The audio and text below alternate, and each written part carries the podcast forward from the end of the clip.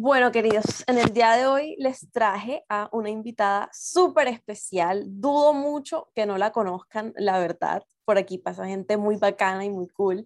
Ella es Paula Jacir, mejor conocida como Poli. Paula Jacir en, en Instagram, si no estoy mal, es TikToker, es empresaria, joven emprendedora, eso Colombia. Y la, me la traje hoy aquí para discutir un tema que siento que es súper importante y literal pensé en el tema y lo asocié directo a ella, porque es una mujer definitivamente muy segura de sí misma. Y el tema es, pues digamos, saber que tú vales, saber que tienes que tener tu seguridad bien puesta, porque si no la gente va a intentar arrasar contigo y eso es una realidad. Y ya nos dirá la reina ahora, pues si te quieres presentar, decirle algo a los oyentes de Casted. Eh, hola, estoy muy feliz por esta invitación y porque a esta chica tan inteligente, tanto mi contenido, me siento súper halagada. Entonces, nada, empecemos. Listo, pues. Bueno, las respectivas primeras preguntas, digamos, eh, ¿desde qué momento empiezas a hacer videos? Y como por qué, o sea, ¿cómo se dio eso? O sea, tú en algún momento como que te imaginaste, voy a ser influencer. No. Bueno, yo siempre quise ser youtuber. O sea, yo era una niña consumidora de YouTube y yo quería ser youtuber y a mí, lo, lo digo, lo admito, me gusta tener atención, me gusta mostrarme al mundo, no me incomoda, me gustan las cámaras, me gusta exhibirme. Y siento que al tener esa facilidad siempre fue algo que quise hacer, pero no me atrevía. Eh, por perfeccionista, no porque me importara que si se burlaban de mí o que si había algún comentario, sino por perfeccionista. Ese perfeccionismo de no tengo la cámara, no tengo las luces, no tengo el estudio, no tengo tal cosa. Cuando todo cambia para mí Ah, bueno, ya había tenido una página anteriormente que mucha gente en mi ciudad de Barranquilla conoce que se llamó Polis Food. Literal, hay gente que me dice como que yo hacía tus ensaladas y tus recetas y me atrevía como que a subir receticas saludables ahí y todo el cuento. Todo cambió para mí después de, de, la cuarentena. A mí me dio COVID cuando ya, o sea, ya había pasado la primera cuarentena. Y a mí me da COVID y yo encerrada en mi cuarto sin poner absolutamente nada en Instagram, o sea, nada a mí me, me, seguía gente, o sea, me estaban siguiendo personas. Y decía, ¿por qué me siguen si yo no estoy aportándoles nada a sus vidas? Yo salgo de mi cuarto a, las, a los 10 días, 15 días, y le cuento a mi hermano y empezamos a hablar y de que yo siempre quise hacer esto. Y él, pero bueno, atrévete, empecemos. Y como que dije, tengo que dejar el perfeccionismo a un lado y atreverme con los recursos que tengo en las manos. Tengo un celular, tengo un aro de luz, no tenía ni siquiera ropa como que nueva ni en tendencia porque yo no compré ropa así mucho en pandemia. Yo dije, no me importa, yo empiezo con lo que tengo. Eh, también, justo cuando salgo de ese COVID, tomé un curso de Dani Schulz, eh, mm. un cursito. Eh, Dani Schulz hoy en día me tiene bloqueada. Dani Schulz, si algún día escuchas esto, lo siento, no fue mi culpa que me bloquearas. ¿Qué? Malentendido. sí. ¡Qué denso! Sí, porque la gente es chismosa y yo no hice nada. Mi nombre solo salía en un comentario burlón y me gané mi bloqueada. el, punto es que en ese curso también como que me sirvió mucho como para atreverme, la verdad. Es que independientemente de que esa mujer me tenga bloqueada, pues su curso sí me sirvió como a tomar ese step como de, hey, lo voy a hacer. Claro. Y, y nada, me atreví a hacerlo y empecé a hacerlo. Y ya. Hace un año exactamente, hace 11 meses, 10 meses, un año por ahí. Wow, entonces te ha ido súper bien. Un año. Sí.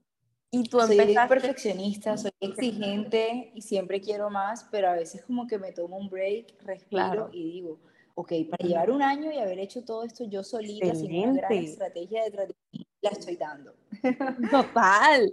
No, y es muy curioso lo que dices porque pues yo empecé esto hace, después desde diciembre, y me pasaba lo mismo, o sea, yo siempre decía, es que no tengo buen micrófono, es que no tengo, eh, no sé, editar audio, la verdad, no es que sepa mucho, y pues en parte era porque ah, yo sí, voy a aceptarlo, me iba mucho por el que dirán, porque a mí me da como cosa esta, esta sociedad, entonces tenía miedito, sí, lo admito. Nuestra, influye mucho nuestra cultura latina, influye mucho en que en Barranquilla, por ejemplo, todos nos conocemos. Y si no te conoces con la persona, sabes quién es. Y si no sabes quién es, sabes quién es el primo. Pero por algún lado tú a la persona, por algún lado. Literal. Y, y por algún lado te van a juzgar. Hasta a mi papá le mandan mis videos, mis papás se ríen y les encanta, pero como que sí, una sociedad pesadita. Sí, sí, la verdad es que sí. Bueno, uno de los temas con los que me gustaría empezar esta charla sobre eh, la seguridad, pues es, digamos, en tu contenido es, digamos, recurrente eh, que tú respondas a comentarios de hate y eso genere, entre comillas, polémica, aunque no es polémica, eres simplemente tú defendiéndote. Pero entonces, a veces se han casi que viralizado y entonces salen los comentarios de, ay, es que ella porque habla así, es que ella porque responde tan grosero, no sé qué, y entonces, digamos, la crítica va muy dirigida hacia ti en vez de ir dirigida, pues, a las personas que literalmente se meten y comentan. Entonces, digamos que yo, o sea, la primera impresión que tuve de ti fue, wow, esta pela es muy segura de sí misma. Entonces, digamos, eso fue, te estaba comentando lo que me hizo conectar más contigo, porque si bien no tengo esa seguridad, siento que es algo muy necesario y yo siento que una de las herramientas más poderosas que tú puedes llegar a tener. Entonces, te quería preguntar, digamos, si tú siempre fuiste así de, de, de segura desde chiquita o fue algo más de tu vida adulta o cómo. Bueno, voy a empezar contestándola, aclarando que una vez yo dejé de contestar tanto el hate y empecé a bloquear más. Ya no comentan tanto eso, como que la comunidad se ha quedado como se tiene que quedar y solo personas con una buena intención. ¿Qué es lo que uno quiere? Al final, yo para qué quiero una persona que se da mala vida ahí viéndome. No sé por qué se dan tanta mala vida, eh, sinceramente entonces, siento que una vez como que lo solté y empecé a bloquear, todo mejoró, ya ni, se creaban como que eran las mismas personas y se notaban los insultos, como que se creaban otra cuenta, otra cuenta, otra cuenta, ya se cansaron, se cansaron y yo también me cansé de ellos. Eh, pero bueno, sobre mi seguridad, eh, no siempre fue así. Bueno, cuando niña digamos que sí, y siento que eso eh, también radica mucho en tu núcleo familiar, cuando tienes unas bases sólidas en un núcleo familiar sólido, eso te da la seguridad ante el mundo que necesitas. Y siento que afortunadamente tuve eso, tanto por el lado de mis padres como mis, mis tíos, siempre súper pendiente de mí. Em, siempre tuve como que ese lado de esa seguridad. Pero digamos que siempre en el colegio, los colegios tienen una educación a veces pésima y súper atrasada y a veces no pueden con ciertos niños que tienen una personalidad diferente. Y ese era mi caso. Yo era rebelde, eh, llamaba la atención todo el tiempo, siempre estaba haciendo inventándome algo nuevo para llamar la atención. Y en los colegios o hablaba mucho. Hoy en día yo digo, ¿por qué les molestaba tanto que hablar? Ok, hablaba en clase, yo entiendo que les moleste, pero a la vez, tanto hablar hoy en día es algo bueno para mí en redes. O sea, me ha dado como esas herramientas para soltar al mundo. Y muchas veces los colegios tratan como de apagar a los niños, irlos apagando, irlos apagando, y poco a poco lo logran. Entonces siento que a mí me pasó un poco eso. Luego cuando llegó a la adolescencia tuve una relación súper tóxica que me terminó como de apagar, yo era otra persona, pero luego de salir de ahí como que volví a ser la Paula, uno siempre vuelve a su niño interior. Entonces volví a ser como que esa persona que de verdad se quería comer el mundo y, mi seguridad siento que viene mucho de ahí, de, de, que así hayan personas que la hayan que pagar, mi núcleo familiar y mis bases de, de, vida, de personalidad son muy sólidas. Y bueno, no sé si también pues mi, mi tema zodiacal tendrá mucho que ver. Soy Capricornio, ascendente. ¿Ascendente en qué? Sí, Géminis. Uh, sí. Sí, y no, bueno, también eh, lo que te contaba de la ciudad, lo que yo pienso de pronto de Colombia y de Barranquilla y esta cultura latina en general, eh, es muy como, también tienes a veces que centrarte y pensar como que de pronto esta persona que me critica, ¿por qué me va a importar? Mientras yo estoy haciendo lo que yo sueño con hacer y lográndolo, ella que está haciendo por su vida, tirándome hate a mí. Entonces, como que pregúntatelo, ¿de verdad te importaría lo que una persona que no está haciendo nada bueno por su vida diga de ti? Entonces, son algunas de las cosas que como que me preguntaba yo misma. Claro. Sí, y yo siento que es, muy, muy eh, como accurate lo que tú dices, porque a la hora de uno tener una base, una relación estable, o sea, a nivel familiar, ya lo demás se vuelve un poco más fácil porque tú tienes, sabes que tienes un lugar seguro al que volver, ¿no? Entonces, y también lo de los colegios, wow, tiene mucho que ver porque en mi caso no fue con profesores, fue con las mismas personas y yo también me apagué muchísimo, yo cambié por completo, yo también era una niña súper segura, pero uno tiene como que las relaciones que uno tiene de chiquito realmente te impactan mucho. Total. Y entonces, eh, poco a poco he ido como rodeándome de la gente adecuada. O sea, eso es súper importante y por eso te digo que la herramienta del bloqueo literalmente es una herramienta. O sea, tú usas eso para evitar que una persona, o sea, no porque tenga poder sobre ti, sino tú qué vas a hacer con una persona que no quiere ver tu contenido, que quiere tirarte hate, que quiere insultarte nada más, o sea, eso no sirve de nada. No le interesa lo que tú estás haciendo. Exacto, entonces no tiene nada que hacer ahí. Bueno, y siguiendo como esta misma rama, por así decirlo, yo siento que la percepción de una mujer segura, porque siento que es algo como muy ligado al género, eh, la percepción de una mujer segura siempre se asocia con, ahí que ella es una creída, es una antipática, ególatra, incluso entre mujeres. O sea, me atrevería a decir que más entre mujeres, pero de aquí tengo dos preguntas. La primera sería, pues, ¿tú sientes que en algún momento tu actitud segura de ti misma y saber lo que vales ha generado algún tipo como de crítica por parte no solo de los haters, sino de personas cercanas a ti? Sí, obviamente. Tu núcleo cercano siempre...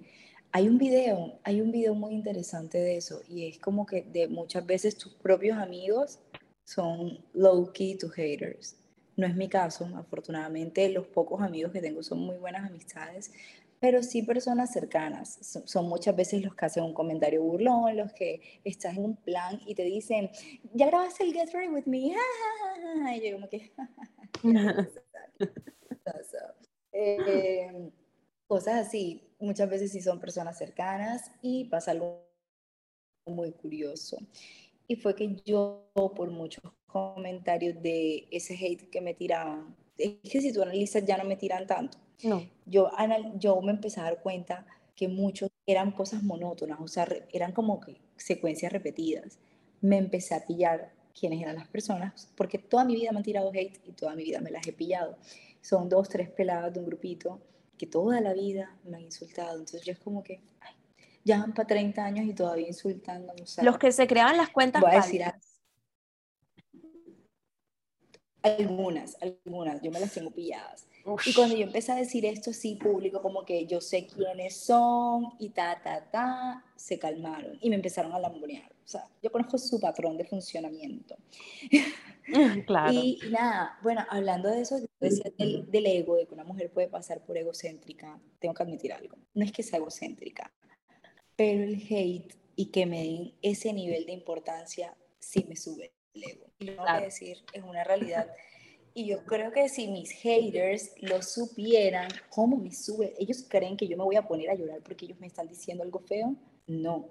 Si ellos supieran cómo me sube a mí el ego, una persona que cada vez que yo subo un video me, me, tire hate, por favor, o sea, no se alcanza a imaginar. No, no, no, no me tiraría hate si supiera la fuerza que eso me, me da a mí.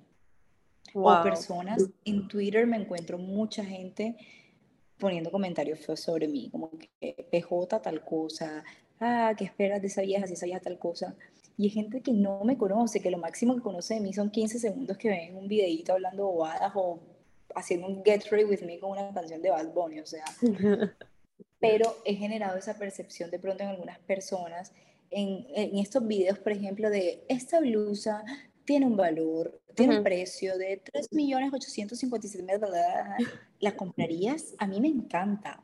Ese tipo de cosas hay gente que le, genera como resentimiento y un poco de rabia. Entonces, hay de todo. Y, mira, en este mundo hay de todo. Entonces, nada, aprender a convivir con eso.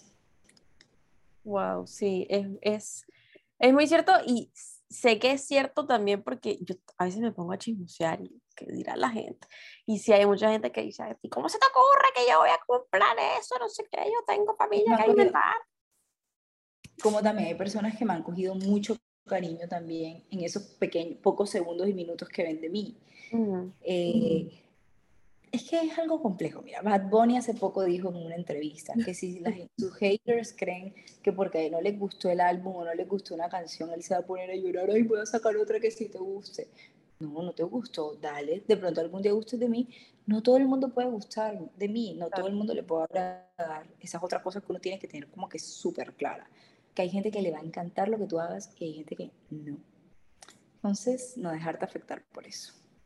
Sí, tiene mucho que ver también, pues, como todo, yo siento que como, como a ti te caiga una persona es totalmente subjetivo, o sea, depende de muchas cosas, entonces uno no es monedita de oro para caerle bien a todo el mundo y eso es algo que aprendí hace poco, como que lo he puesto en práctica hace poco, pero es exactamente lo que tú dices, o sea, uno no puede esperar caerle bien a todo el mundo y si tú, digamos, haces contenido o trabajas o haces las cosas que haces por el afán de quererle caer bien a todo el mundo, no se desgasta totalmente y deja de ser un trabajo para ti, una alegría para ti, sino una alegría que intentas que sea para alguien que de pronto no la va a recibir bien. Entonces, uno siempre, uno siempre tiene que, eh, digamos, hacer las cosas por ti, para ti y no para los demás. O sea, y no importa cómo te vayan, no importa, pues, lo importante es seguir y seguir y seguir por ahí yo estaba viendo como, eh, estaba escuchando el podcast de Emma Chamberlain y ella decía como que realmente si tú haces una, o sea, una amiga de, de lo que sea que quieras hacer todos los días para cumplir tus sueños, eso está bien. O sea, perfecto, así sea una amiga. Es como que seguir y seguir, pero claramente si tú sientes que esto está dejando de ser para ti, que no te estás sintiendo cómoda, saber parar también. Entonces siento que es un balance, ¿no? Un balance y creo que la seguridad se trata mucho de eso, como de no dejarte afectar. Entonces es como, pues yo no lo he logrado por completo, pero digamos, tú en tu proceso de alcanzar esa seguridad, ¿qué, consejos o qué tips te han ayudado que tú hoy puedas compartir y, pueda, y estés aplicando en tu vida? Em, es, es algo a veces muy personal porque a cada persona le afecta algo diferente. Entonces, a veces hablar de esos temas de una forma tan general puede ser como, como extraño porque de pronto hay una persona que dice, ah, pero a mí eso me da igual. Ya. Y hay sí, no. Pero, por ejemplo, lo que te decía, tú pregúntate, yo subí este video que para muchos es una bobada, pero para mí es eso, una amiga para llegar a mis sueños. Tú pregúntate, esa persona que me está criticando mi video, ¿qué está haciendo? Si vale la pena su crítica, de verdad me importa. Esa es, algo, esa es una. Por ejemplo, cuando es algo que no tiene que ver contigo, sino que la gente, o sea, es impersonal tuyo, por ejemplo, esos videos que yo hago de cosas en una tienda o cosas así, eso no tiene nada que ver conmigo. Ellos a la final están cogiendo rabias porque ven eso, esos precios elevados y deben coger rabias con la marca, no conmigo, o ni siquiera con la marca, porque es que esa es la vida, la vida es así y hay cosas que cuestan más que otras. Entonces, como por ejemplo, cuando me tiran en esos videos, yo es como que, bueno, a la final, esto no tiene nada que ver conmigo. Eh, sí, preguntarte mucho eso, preguntarte mucho, esa persona que me está criticando, ¿acaso tiene algo, vive la vida de mis sueños, tiene el trabajo de mis sueños? está proyectado en lo que yo sueño, en lo que yo quiero con todas mis fuerzas. O sea, cuando, porque muchas veces sí es cierto, el hate viene de personas cercanas. Y cuando son personas lejanas o que no conoces o que son, pues ni siquiera te siguen, es como ese hecho de, si esa persona ni siquiera me conoce, ni siquiera me conoce. Y bueno, no, también creo que la fortaleza es también eso, de que hay personas que así se lo preguntan, así se lo cuestionen, en el fondo sí, sí les duele, como que sí les afecta. Como también siento que hay personas a las que no les tiran casi, o sea, no les tiran porque de pronto no generan ese tipo de emociones en las personas. Todos generamos cosas distintas en las personas. Y muchas veces el hate va un poco relacionado como con la envidia y como con, no es que ahora todo el mundo te tiene envidia, porque eso no es lo que uno quiere decir, a veces la gente lo mal piensa, pero sí es como el hecho de, de que a veces hay cierta envidia, entonces no dejarte como llevar por, por esa mala energía que tienen esas personas en ese momento. Total, es muy cierto. Y yo siento que es como mucho del día a día, ¿sabes? O sea, si tú tienes en tu foco quiero ser más segura o más seguro, trabajarlo día a día. Y siento que ponerse, digamos, salir de tu zona de confort ayuda mucho, porque entonces estás enfrentando tus miedos y estás, eh, digamos, exponiéndote a eso que te genera inseguridad. Y eso me parece muy valiente también. Entonces, sí, muy necesarios, creo, los consejos que das y espero que los tomen en cuenta. La confianza en sí mismo también es lo que tú proyectas a los demás.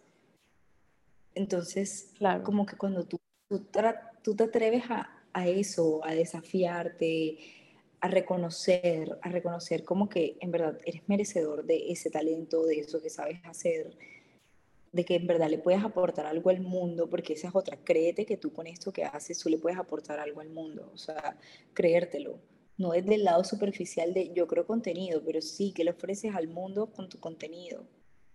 Entonces, por ejemplo, en mi caso es, yo sé que aunque para muchas personas un contenido de moda puede ser hueco o superficial, yo sé que hay muchísimas mujeres que ver mis outfits les ayudan a saber qué ponerse.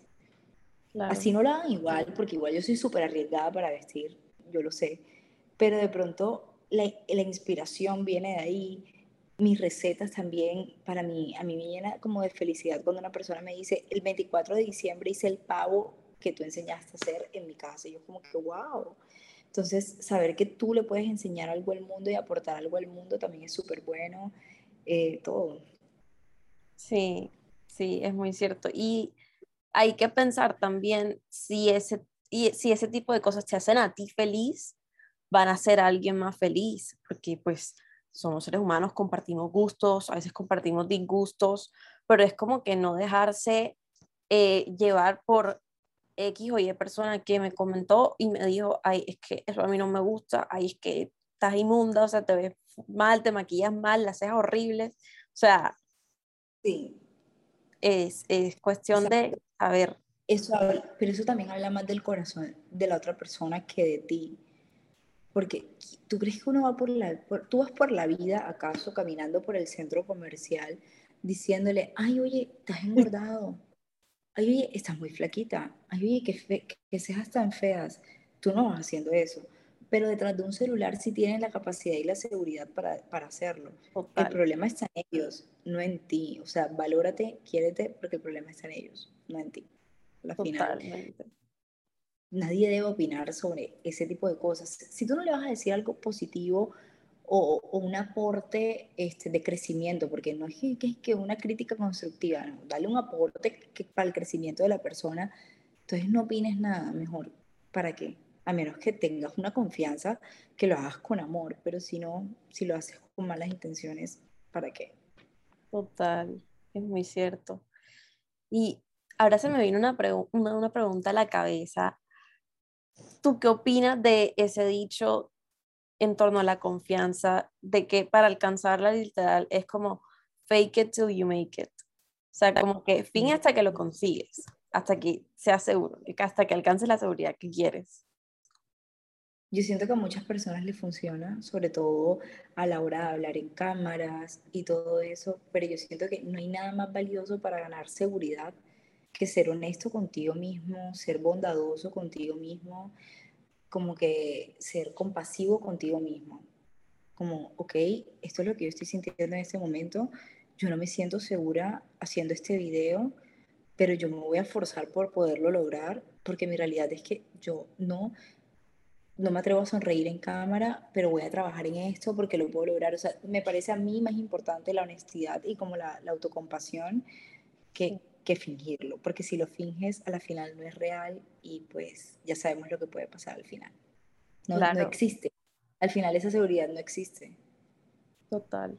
Sí, e, era una pregunta que te quería hacer porque yo, yo pienso muy parecido, o sea, lo mismo básicamente. Y sí siento que a veces ayuda como creérsela, tratar de creérsela, pero es que fingiendo no vas a lograr nada porque a fin de cuentas, o sea, eso hacen como las Mean Girls en las películas y tal, y después dicen, es que yo en realidad no soy así, o sea, ese tipo de cosas es como que tú ves, hay que, hay que trabajar por la confianza y hay que hacerlo día a día y de manera compasiva, como tú dices. Entonces, me parece súper importante tener claridad sobre eso. Sí, también, pues yo trato de ser muy real y muy auténtica. Creo que esa palabra está muy de moda y todo el mundo la usa. Tú ves cualquier media kit de cualquier creador de contenido y ponen que son su versión más auténtica. Eh, es una palabra muy de moda, de hecho.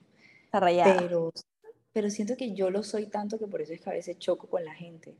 Claro. Yo, yo hace poco subí un video a, a TikTok de la canción esta de Yailin y Anuel, la de donde es se mata y se chinga a diario. Y yo la cantaba en el video y decía como que de verdad a alguien le gusta esa canción, pero yo lo subí ya. Y una amiga me mandó un screenshot de una persona que le mandó y le dijo como que, Paula, ¿qué le pasa? ¿Qué coral? Y yo como que, ¿qué coral? Que así como tú te ríes de esa canción con tus amigas de pronto un día casual, ¿por qué no lo puedes hacer públicamente? ¿Por qué? Total. No, ¿y para qué? Pero yo soy fan. No, Pero sí, yo también me río mucho con esas canciones. Bueno, la segunda pregunta que te iba a hacer era, digamos, cuando tocamos el tema pues de la percepción de una mujer segura, ¿tú sientes, o sea, quiénes sientes que te dan más duro en torno a eso? ¿Sientes que son los hombres o las mujeres? Las mujeres, las mujeres. Sí. Sí, aunque tuve un hater muy fuerte, un hombre, muy, me daba durísimo. Y me lo pillé.